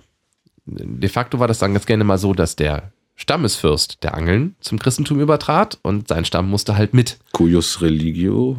Genau, ja, das ist zwar Äh, aus der, Cuius Reform Regio, äh, eius Religio. Das Genau. ist dann später. ist zwar aus der Reformation, aber passt da auch. Ist dasselbe, ne? Und das heißt, die müssen halt mit, ob sie nun wollen oder nicht. Und dann ist es natürlich einfacher, wenn das Fest, das sie feiern, auf dem gleichen Termin liegt. Dann müssen die sich nicht irgendwie neu anpassen und dann ist der Widerstand auch geringer. Ja, So, da war ich jetzt gedanklich gerade, aber du hast natürlich mit dem, was du gesagt hast, völlig recht. Ähm, dass es dann sowas da kommt. Ich glaube, ähm, ich weiß gar nicht, ob Konstantin noch irgendwie was großartig macht. Außer, ja, 336, da war der ja schon, genau, da war der schon fertig, da war, uh, oder?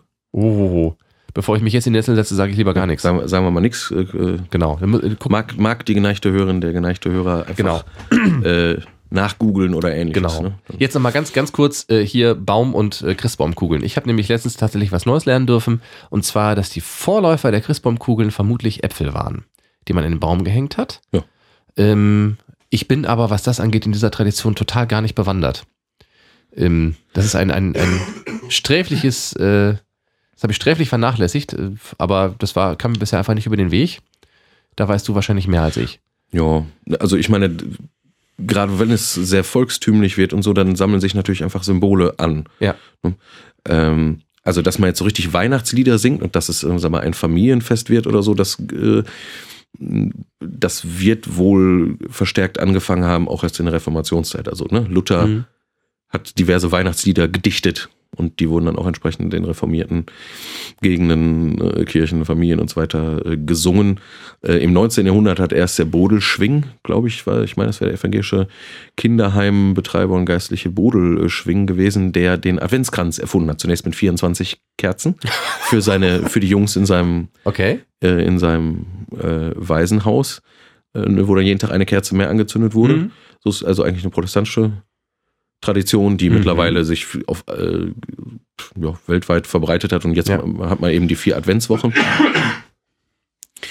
ähm, nur noch vier Kerzen. Äh, sowas äh, zum Beispiel. Ja, das mit dem Tannengrün. Ich meine, das Lied O Tannenbaum erklärt Mhm. ja schon, warum man das macht. Ne? Das ist Genau. halt das Zeichen.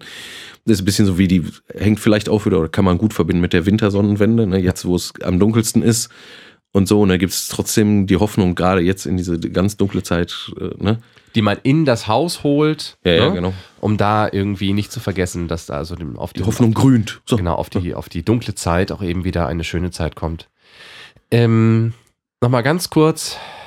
Äh, Santa Claus hat nichts damit zu tun. Doch. Ähm, ja, aber es ist eine reine, reine, reine Coca-Cola-Erfindung. Also, Nein, nein, der, der, der rote Weihnachtswichtel, der ist eine Coca-Cola-Erfindung. Ja, Ja, natürlich, aber genau. Santa Claus ist ja der heilige Klaus, also der heilige Nikolaus, Bischof von. Myra, äh, auch eine ganz äh, große Heilige. Len, äh, äh, haben sich viele Legenden darum. ge- ach, äh, Achtung, ich, ich sollte es anders ausdrücken. Nee, pass auf. Santa Claus, ne? Also Ja, ja. die Ja, genau. amerikanische Variante. Ja, ja, ist klar. Aber da, drin, dahinter, dahinter, ja, ja, der, der Weihnachtsmann nicht. Aber dahinter steckt ja nach wie vor, ähm, wie gesagt, der heilige Nikolaus. Genau. Und also die Sitte, dass man den Kindern was schenkt, Mhm. die ist tatsächlich älter, älter auch als, äh, ähm, also die gehört auch irgendwie in die Zeit, aber die gehörte ursprünglich zum äh, zum Nikolaus, weil über den Mhm. Nikolaus halt eben diverse Legenden kursieren, dass er auch sich um arme Kinder gekümmert hat und die beschenkt hat Ja. so dass sich dann äh, im Christentum die Sitte ausgebildet hat, am äh, 6. Dezember ne, die Kinder zu beschenken. Genau, immer das noch mit dem, mit dem Stiefel vor, vor Genau, der Tür exakt. und so weiter. Und äh, erst Luther war es dann auch wieder, der äh, gesagt hat, das ist ja schön mit dem Kinderbeschenken, aber mit dem ganzen Heiligenkult, da sind wir jetzt ja nicht mehr so für, Mhm. wir Reformierten. Und deswegen wollen wir doch besser unser Auge auf Jesus Christus lenken Mhm. äh, und machen jetzt also diesen ganzen Geschenke äh, Kram, äh, den nehmen wir jetzt vom Nikolaus weg Ja. am 6. Dezember und legen ihn halt auf äh, das Weihnachtsfest am 25. Dezember, so dass das dann auch langsam, also das große Geschenkefest auch erst seit dem 16. Jahrhundert eben mit Luther so kommt. So, ne? Reste von dem äh, Kinder am Nikolaus beschenken sind ja immer noch da. Richtig, sind äh, halt kleiner. In katholischen Gebieten. Das erklärt, das erklärt, warum wir also den Begriff Weihnachtsmann kennen, uns aber nicht entscheiden können, wer jetzt die Geschenke an Heiligabend bringt, das Christkind oder der Weihnachtsmann. Äh, wohingegen die äh, Amerikaner und die Anglikaner eher in der Lage sind zu benennen, wer denn am 25. tatsächlich erst am Weihnachtsmorgen die Geschenke unter den Baum gelegt hat in der Nacht, nämlich Santa Claus. der ja eigentlich am 6. gefeiert wird. Richtig. Und das erklärt so ein bisschen die Verwirrung, die da tatsächlich entsteht. Die ganze Geschichte mit Rentier, Nordpol, Schlitten und das alles, das ist allerdings in der Tat Werbekampagne aus Den 60er 60ern, Jahren. irgendwo Ja. da, ne? Ja, also da, äh, das tut uns dann leid, der Weihnachtsmann ist leider eine Werbefigur. Äh, Der heilige Nikolaus war echt, den hat es wirklich gegeben. Die Geschichten, die Heiligen Viten, boah, vielleicht, vielleicht auch nicht. Äh, Sehr, sehr spannend, aber das sagen wir mal, die, die, äh, das, was heute jetzt hier bei uns äh, in Deutschland oder für dahin im Westen so äh, traditionell zum äh, Weihnachtsfest äh, gehört, fällt mir jetzt gerade erst auf, Ja. tatsächlich erst äh, in der konfessionellen Auseinandersetzung so entsteht, wie es dann jetzt ist. Mhm. Ne? Und dann aber für, für alle Konfessionen mehr oder weniger gleich gibt es natürlich jetzt vor allem für das, äh, äh, Mhm. also für die weniger religiösen Menschen und so weiter. Aber Genau. da- dass das, äh, sag mal, das, was wir so entschieden mit Weihnachten verbinden, an Brauchtum und an Stimmung und das ganze Familien, ähm, Dings ist auch in Literatur und Kunst natürlich massiv schon wieder kritisiert und hinterfragt worden, weil ja eigentlich das Fest entleert wird und nur noch die, die Form zählt ne? und der, Ja. der Blick darauf, dass Gott Mensch wird, so ein bisschen verstellt ist. Aber egal, also das Ganze, das, was wir heute so für besonders weihnachtlich halten, entsteht erst, äh, also bildet sich dann massiv raus ne, im Moment äh, der Reformation. Und da sieht man auch, dass also Dinge hin und her geschoben werden, ne? dass, dass katholische Christen den Adventskranz übernehmen. Ne?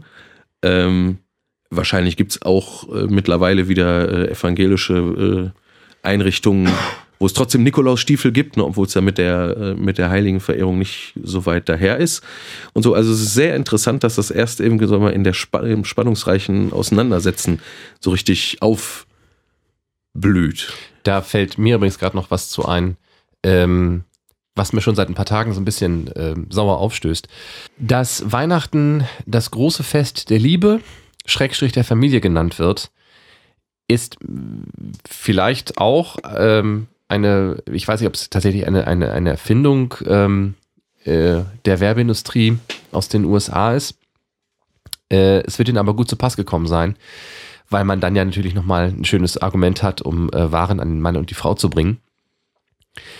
Tatsächlich ist es das natürlich auch. Ne? Wir feiern ja immerhin die Geburt Jesu in seiner Familie. Also von daher kann man diese Linie zum Familienfest und zum Liebesfest durchaus ziehen. Zum Problematisch- noch aus, aus viel krasseren, äh, mit, Ja. mit den theologischen Gründen können wir gleich mal drauf eingehen. Machen wir weiter. Genau. Aber ähm, die Fixierung und Fokussierung auf allein diesen Aspekt, äh, da würde ich mich gegen verwehren wollen. Allein schon aus, aus rein pastoralen Gründen, nämlich dass alle Menschen, die keine Familie haben, aus welchen Gründen auch immer, ähm, Dann und die alleine Weihnachten sind, feiern können, ne? Genau. Die können dann nämlich logischerweise im Umkehrschluss auch nicht Weihnachten feiern. Und die sind dann nämlich ganz, ganz arm dran. Ja. Das ist so, das finde ich immer schade. Ja, genauso wie ich immer schade finde, dass äh, Menschen dann auch nur zu Weihnachten offenbar entdecken, dass sie so etwas wie Spendenfreudigkeit besitzen und den Rest des Jahres halt an ihren, an ihren Euros hängen oder an ihren Dollars. Und das ist so, da wehre ich mich gegen, denn hin, ähm, wir feiern dieses Fest aufgrund der Menschwerdung Gottes. Das ist das, was wir feiern. Und es wird immer mehr zu einem, wir müssen uns alle auf Teufel komm raus lieb haben, auch dann, wenn man irgendwie in der Familie gerade Zoff hat. Das ist zwar ein schöner Moment und vielleicht ein schöner Punkt, um zu sagen, so, wir probieren es mal mit der Versöhnung. Dann kommt noch dieser Perfektionismus in der Ausgestaltung, wenn der Braten nicht stimmt. Und, Genau, richtig. Und dann Das- muss man wieder, ja, es ist, Das, das ist genauso, schwierig. das ist genauso schlimm wie dieser ganze Konsumgedanke, ne? Und das Weihnachtsgeschäft ist ja äh, auch inzwischen in der in der Welt der Wirtschaft ein stehender Begriff. Also das ist, ähm, das sind so dann diese diese Extremauswüchse, die dir wieder in die falsche Richtung schießen, ähm, auf die man sich dann mal kurz, äh, also wo man vielleicht einfach mal zurückgehen äh, und und sich das reflektieren sollte, äh, dass das nicht der Grund ist, warum wir das feiern. Ähm, das gibt eine ganz schöne Überleitung tatsächlich zu, warum machen wir das jetzt eigentlich und was soll uns das jetzt bringen? Also wenn wir jetzt äh, der Ansicht sind, okay, wir lassen, wir machen das mit den Geschenken, weil man das halt so macht. Man könnte es aber auch bleiben lassen und Menschen, die ein bisschen älter sind, also so jetzt wie wir so Richtung äh, Mitte 30 laufen und keine Kinder haben, die äh, gehen ja schon, also zumindest bei mir ist das so und bei Freunden ist das auch schon so, die gehen dazu über zu sagen, ach komm, wir schenken uns nichts, weil wozu? besinnlicher Abend, irgendwie Zeit füreinander, das ist schon irgendwie, das ist ein gutes Geschenk. Ne? Und äh, da merkt man das ein bisschen, dass da andere Werte dann wieder wichtig werden. Das mit den Geschenken ist eher auch so ein ganz gerne so ein Kinderding. Warum aber dann überhaupt noch feiern? Und ähm, da würde ich ganz gerne äh, die Worte eines, eines ähm, äh, immer noch lehrenden Profs, meine ich, den gibt es noch, ne? Ja. Ähm, Martin Ebner äh, mal hervorkramen, der sagte, wir müssen begreifen, dass es an Weihnachten immer wieder darum geht, dass, eine, ein, dass, dass die Möglichkeit zur Verwirklichung des Reiches Gottes anbricht. Ja, also das soll uns erinnern, Gott ist Mensch geworden, Gott hat einen Neuanfang gestartet. Und das können wir auch immer wieder neu tun. Wenn man sich auch so ein bisschen das Gottesbild vor Augen hält, wie es in der Weihnachts- oder in, in Genau. Weihnachtserzählungen der Bibel so gezeigt wird. Ne? Exakt. Nämlich, dass, äh, dass Gott die Menschen ganz offenbar immer wieder äh, zur Kooperation äh, herausfordert. Und darin entsteht dann eben Gottes Herrschaft. Ne? Also wenn ja. Menschen sich um, einen, um ihren Nächsten kümmern, also Menschen irgendwie versuchen so zu leben, wie Jesus gelebt hat, jetzt sagen wir mal vielleicht nicht äh, in allerletzter Konsequenz, ja. aber doch da, wo es ihnen möglich ist, ne? ähm, dann verwirklicht sich da Gottes Herrschaft ne? und Gottes Reich. Ne? Ja. Also und die Kennzeichen äh, für Gottes Herrschaft oder sein Reich sind ja äh, eben Gerechtigkeit, Frieden, ne? Mhm. Äh, kein Hunger, ähm, all diese, all diese Dinge. Und wenn man sich so dann äh, das Leben des erwachsenen Jesus anguckt, was der lehrt und vor allem was für Wunder der macht, mhm. der stellt sich ja nicht hin und macht einfach mal so schnups Wunder und beweist dadurch, dass Gottes Herrschaft jetzt angebrochen ist, sondern er fragt die Menschen immer, was soll ich dir tun? Mhm. Und wenn das Wunder dann vollbracht ist, der Lahme wieder geht, der Blinde wieder sieht, ähm, die Ehebrecherin nicht gesteinigt ist, mhm. dann heißt es immer wieder, ja, guck mal, ähm, es heißt an keiner Stelle, ich habe dir geholfen oder Gott hat dir geholfen, sondern es heißt immer, dein Glaube hat dir geholfen, ganz genau. Das heißt, die Menschen werden hier aufgefordert, auch von, von ihren Möglichkeiten auch Gebrauch zu machen. Und das ist eine, die, die Geburt Jesu ist insofern eine Aufforderung an uns, aktiv zu werden. Genau, mitzuarbeiten ja, genau. an der Herrschaft Gottes. Ja, und dass das möglich ist, ne?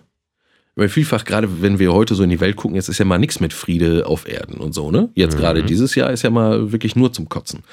Ja. Ähm, also es ist alles andere und ne, äh, wichtige Politikerinnen und Politiker stellen sich hin und verkünden, äh, begründen ihr Handeln, ihr ängstliches Handeln ja. äh, mit der vielbeschworenen Alternativlosigkeit, ja. wo ich gar nicht so viel essen kann, wie ich, Entschuldigung, wenn ich das höre. Ne? Äh, weil das einfach eine Lüge ist. Ne? Also die Rede von der Alternativlosigkeit schürt auch wieder bloß Angst. Also langer Rede, kurzer Sinn. Äh, wir stehen schon zu, äh, häufig unter dem Eindruck, ja, die Welt geht sowieso ihren Gang, die da oben machen. Unsere Einflussmöglichkeiten sind äußerst gering. Wir können nichts machen. Ne? Also kann ich auch die Hände in den Schoß legen und einfach nur gucken, dass ich irgendwie mit dem, dass ich meinen Status noch halte, dass ich mit dem, was ich jetzt habe, hier noch zurechtkomme. Hauptsache, äh, ich stürze nicht noch mehr äh, ab oder so. Auf jeden Fall sind meine Möglichkeiten quasi gleich null. Richtig. So, und jetzt gucken wir nochmal auf die Weihnachtsgeschichte und gucken mal nach den Möglichkeiten Gottes. Aus der dann also diese große Jesus-Geschichte wird und so, ne? Ja. Ähm, ein hungriges, äh, plärrendes, äh, frierendes, kleines Menschenkind, was noch nicht mal ein Dach über dem Kopf hat, mhm. was in höchstem Maße machtlos ist ähm, wird quasi zum Kern ähm, dieser ganzen äh, großen äh, Geschichte ne, und zum Ausgangspunkt äh, des Christentums. Also da äh, sieht man mal, mh, hm, dass zumindest die Möglichkeit besteht, ne? Äh, dass aus quasi alternativloser Machtlosigkeit aus solcher Empfindung möglicherweise doch noch was kommen Richtig. kann. Also ist es vielleicht auch ein Ermutigungsfest, das Weihnachtsfest. Das ist sehr schön gesagt. Das Ermutigungsfest ist ein schönes Wort. Ähm, Flo hat es ja gerade schon gesagt, so, dass wir am Ende dieser Folge ganz gerne nochmal den Bogen schlagen möchten äh, zu einer praktischen Anwendbarkeit oder beziehungsweise eher zu einer Form von Protest. ja, wenn du also sagst, äh, Ermutigungsfest, dann ermutigen wir hiermit offiziell zum Protest. Ähm, mit all dem Background, den wir jetzt gerade hervorgeholt haben, dass wir hier äh, die Geburt Jesu Christi feiern, mit der Verwirklichung ähm, der christlichen Werte von Nächstenliebe. Und das ist im Prinzip ja die zentrale Botschaft. Die Christi ist die Nächstenliebe. Und gestern wurden von äh, 17.500 Menschen vor der Dresdner Frauenkirche Weihnachtslieder gesungen, habe ich gehört. Weihnachtslieder gesungen mit dem Ziel, die Werte und ich mache hier Anführungszeichen in die Luft, äh, des christlichen Abendlandes gegenüber Fremden zu, äh, zu schützen. Wenn man sich diese Geschichte von Weihnachten ins Gedächtnis ruft, dann gibt es nur ein Wort für diese Handlung und die ist perfide. Es ist nicht Also es ist Es wird nur mit dem, es wird nur noch mit der Hülle von Weihnachten richtig. operiert an der Stelle. Mit dem heimeligen, ja, Genau. der Weihnachtsbaum heiße Hopsa, tralala und äh, das war schon immer so und so wollen wir. Wir haben ja gerade schon erzählt, es war natürlich nicht immer so, es ist gerade mal 400 Jahre so oder so, ne? Also erstmal ist immer sowieso grundsätzlich hinterfragen. Das, das, ne, also was immer schon so war, immer wenn, wenn Leute sich darauf berufen und zu sagen, das war immer schon so, dann ist der Brauch vermutlich nicht älter als 400 Jahre. Auf jeden Fall wird ganz eindeutig mit dem Ressentiment äh, gearbeitet. Ne? Äh, passt mal schön auf, wenn ihr die eure weihnachtliche Gemütlichkeit, die Klammer auf, wenn ich da so äh, äh, äh, an die äh, nahe Nervenzusammenbrüche diverser Mütter, die sich um die perfekte Organisation eines Weihnachtsfestes kümmern, Klammer zu, äh, also denken muss, jetzt Klammer zu, Ja. äh, damit ist es sowieso nicht so weit her. dann ne? ist Gemütlichkeit nicht das der zentrale Punkt dieses Festes, wie wir gerade festgestellt haben. Genau, aber nur damit wird jetzt gespielt, wenn man sich da hinstellt und Weihnachtslieder singt. Und jetzt der wesentliche Punkt. Ähm, Weihnachtslieder singt gegen etwas Ja, und nicht für etwas. Eben nicht für die bessere Welt, sondern gegen. sondern gegen eine angebliche. Ja, auf der Seite kann ich trotzdem sagen, also jetzt die Front noch mehr zu verhärten. Also es ist erstmal wichtig, dass, dass es Gegendemonstrationen gibt äh, Mhm. bei dieser ganzen Pegida-Angelegenheit, dass man eben sieht, ähm, Mitte der Gesellschaft ist etwas, was man gar nicht feststellen kann. Ne? Ja, ja. Ne? Das ist also einfach ein hanebüchener Kunstbegriff. wir sind alle Mitte der Gesellschaft. Grundsätzlich Ja, immer. natürlich. Ja, ja, mm. Also rein subjektiv schon. ja, ja. So, und ähm, also das ist schon wichtig, aber wir können nicht da stehen bleiben, dass sich dass da zwei große Gruppen von Bundesbürgern sich mal um mal gegenüberstehen und sich gegenseitig anschreien. So, Mhm. das kann nicht sein. Wir äh, müssen dringend äh, miteinander reden. Das ist leider so, ja. Ja. Also ich sage leider, weil ähm, Nee, es ist Gott sei Dank so, dass wir sich- miteinander reden müssen, so, das- weil das ist besser, als wenn wir uns den Schädel einschlagen müssten, alternativlos. Und ich sage leider, weil das eine unangenehme Aufgabe ist. Ähm, ich äh, sehe das momentan auch, allerdings das ist jetzt eine persönliche Meinung von mir. Ich sehe allerdings auch da wenig Alternative, weil ich eben genau wie du auch glaube, dass äh, jegliche Form von ähm, geschlossenem Protest im Sinne von verhärtetem und äh, dialoglosem Protest einfach nur zu weiterer Frontenverhärtung führt. Ähm, aber grundsätzlich, ähm, für den Fall, dass tatsächlich vielleicht mal der ein oder andere, äh, der mit Pegida irgendwie sympathisiert, zuhört, äh, was sie da machen, geht einfach mal gar nicht. Und es geht vor allen Dingen an dem Sinn des Christentums vorbei. Es geht an den, Natürlich, weil Gott selber Ja, also für, für die Christen, die es jetzt wirklich glauben wollen, bitteschön. Ne? Ja. Dann auch bitte genau lesen. Ähm, dann ist Gott selber nämlich Flüchtling. genau. Ne? Und muss erstmal nach Ägypten fliehen vor dem Herodes. Äh, Und ich fand schön, was du gerade gesagt hast. Wer erkennt Jesus denn zuerst an? Leute aus der Fremde erkennen den König der Juden, erkennen den König der Welt. Die heiligen drei Könige kommen nicht mal aus dem gleichen Kulturkreis. Und offenbar brauchen wir Fremde, um zu erkennen, wen wir da vor uns haben. Ja, die werden von einem Stern geleitet und verlassen sich auf das, was sie gehört haben und das, was sie in der Schrift gelesen haben. Ja, äh, die Hirten müssen durch einen Engel hergezogen werden. Also da müssen wir uns äh, deutlich machen äh, und, und auch die jesuanische Botschaft, wir haben das ja jetzt gerade schon, schon äh, drei oder viermal gesagt, die jesuanische Botschaft ist immer Leute am Rand der Gesellschaft in die Gesellschaft holen ja. und nicht weiter ausgrenzen. Das ist das Gegenteil. von Unter. Preisgabe natürlich von bisherigen Verhaltensweisen. Hm. Ne? Also die, die, äh, die Ehebrecherin kann nur integriert werden, ähm, weil man die, die äh, gute Angewohnheit der Steinigung ja, ruhen lässt. genau. Ne? Also die alte, die alte, machen. die alte Angewohnheit, die muss leider, äh, gehen. die, da kann man auch mal drauf äh, verzichten. Aber Genau. da, das äh, sorgt letztlich für äh, Leben und äh, schließt ja auch für Kooperation. Also diese, es ist einfach, alle haben immer nur so viel Angst. Und warum eigentlich? Genau. Das ist, das, da, damit würde ich ganz gerne tatsächlich schließen, nämlich, ähm, wenn das Weihnachtsfest eines ist, dann ist es Hoffnung. Hoffnung auf eine bessere Welt, auf eine neue Welt und Hoffnung darauf, dass sie auch besser werden kann. Und Ermutigung, dass wir unser Kleines dazu beitragen können. Genau. Eben angstfrei. Insofern ähm, wünschen wir euch eine hoffnungsvolle, ruhige, also möglichst stressfreie Weihnachten. Ähm, dass ihr ein bisschen was von dieser Hoffnung mitnehmen könnt und vielleicht ein bisschen was von dieser Ermutigung mitnehmen könnt. Und ähm, ja, frohe Weihnachten von mir. Ja, und äh, passt auf euch auf und auf euren lieben Nachbarn, eure liebe Nachbarin auch. Also jetzt nicht im Sinne von kontrolliert die, sondern äh, ja, gebt Acht aufeinander. So. Genau. Äh, unabhängig äh, davon, äh, also von Religion oder Weltanschauung oder was auch immer, ne? sondern einfach mal so. Ne? Wir, wir, leider sind wir alle zusammen hier. Wir müssen irgendwie miteinander klarkommen.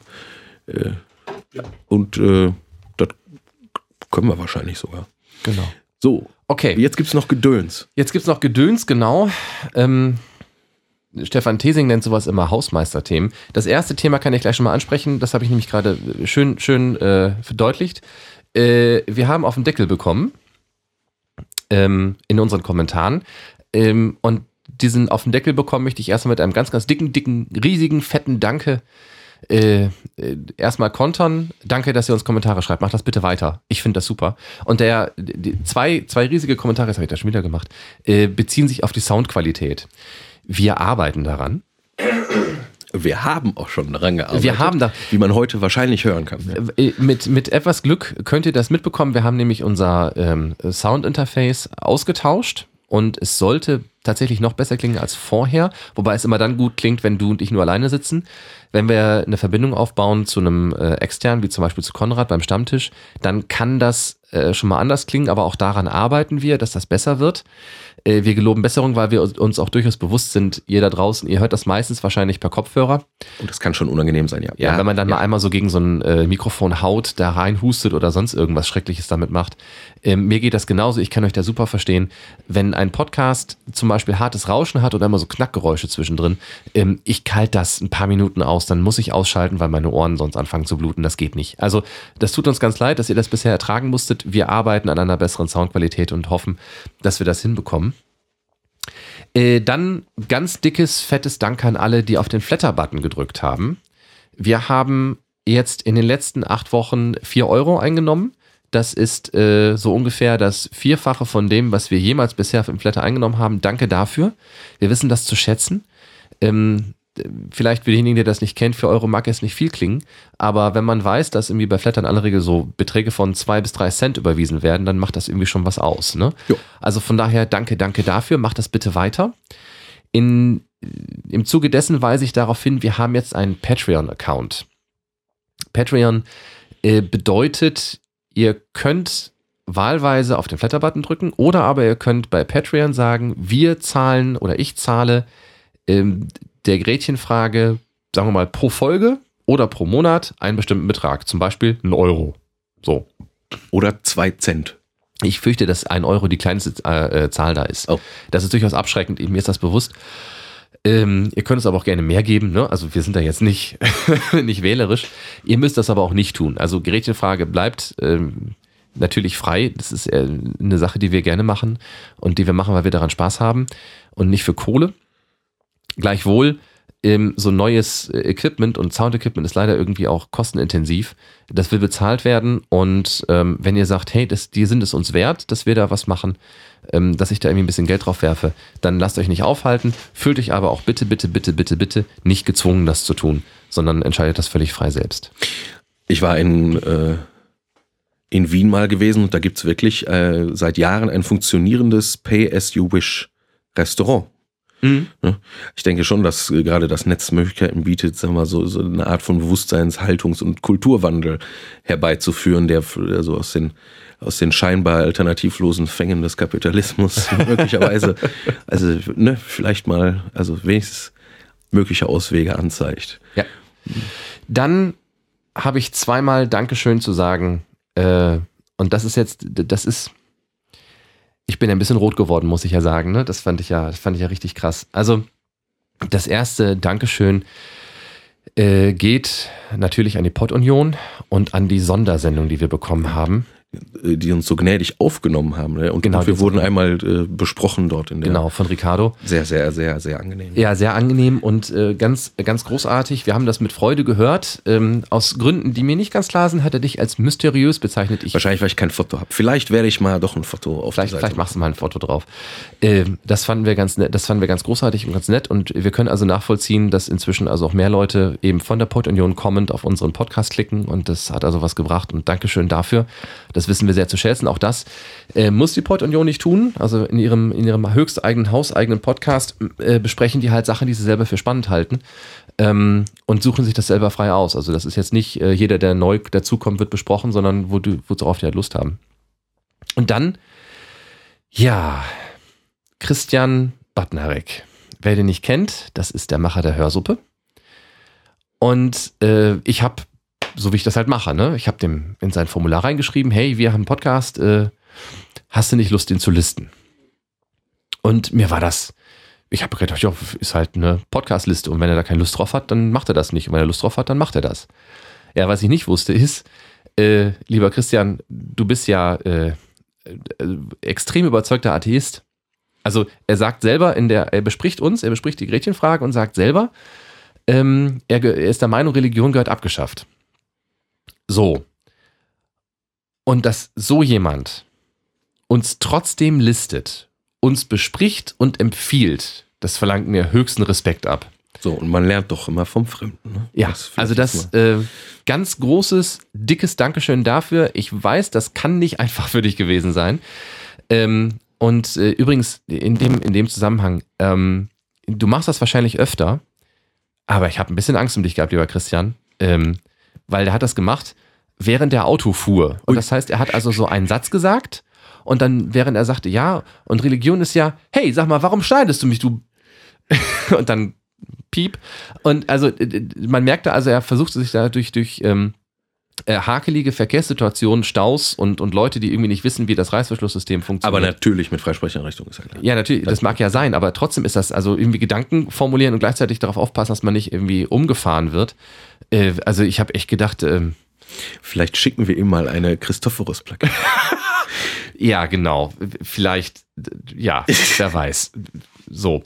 Äh, Wenn du eine, vielleicht sagst du uns auch einfach, ob du eine haben willst oder ob wir dir damit nicht zu nahe treten. Das möchten wir natürlich nicht. Ja, also nochmal danke euch allen. Äh, am Schluss noch, ähm, einfach weil es gerade schon mal fiel, eine Empfehlung, äh, Troja Alert.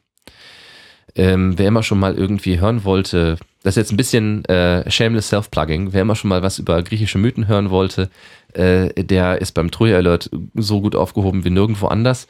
Gleichwohl ähm, gibt es einen Grund, warum ich das erwähne, auch. Auch ein Grund einmal, weil Stefan Thesing und äh, Daniel einen ganz großartigen äh, Podcast machen, aber auch, weil ich da mitwirke tatsächlich. Ähm, Stefan hat nämlich eine Untersektion aufgemacht, die sich einzig und allein um die äh, Geschichten aus dem Alten Testament drehen. Und wir gucken da nach äh, Troja Alert Manier, gucken wir da gemeinsam drauf und Vielleicht besprechen darf ich das. da ja auch mal mitmachen. Ja, das, das, äh, oh, das war jetzt zu laut. Ähm, das, äh, das ist sein Podcast. Ich, vielleicht, wer weiß. Frag doch mal nett an. Ja, das, das mache ich vielleicht mal. Ja. So. Ja, ähm, äh, wobei das eigentlich nur, weil Stefan ähm, offenbar ja auch jedes Mal ein bisschen äh, aus der Haut fährt, wenn er uns hört und ganz gerne mitmachen möchte. Also er ist einer der fleißigsten Kommentarschreiber bei uns und äh, wünscht sich, so er mir mal verriet, ähm, äh, ganz gerne eine Call-In-Funktion. Er möchte ihn mal ganz gerne anrufen, wenn wir aufnehmen, ähm, um Dinge einzuwerfen äh, und, und Einsprüche zu erheben.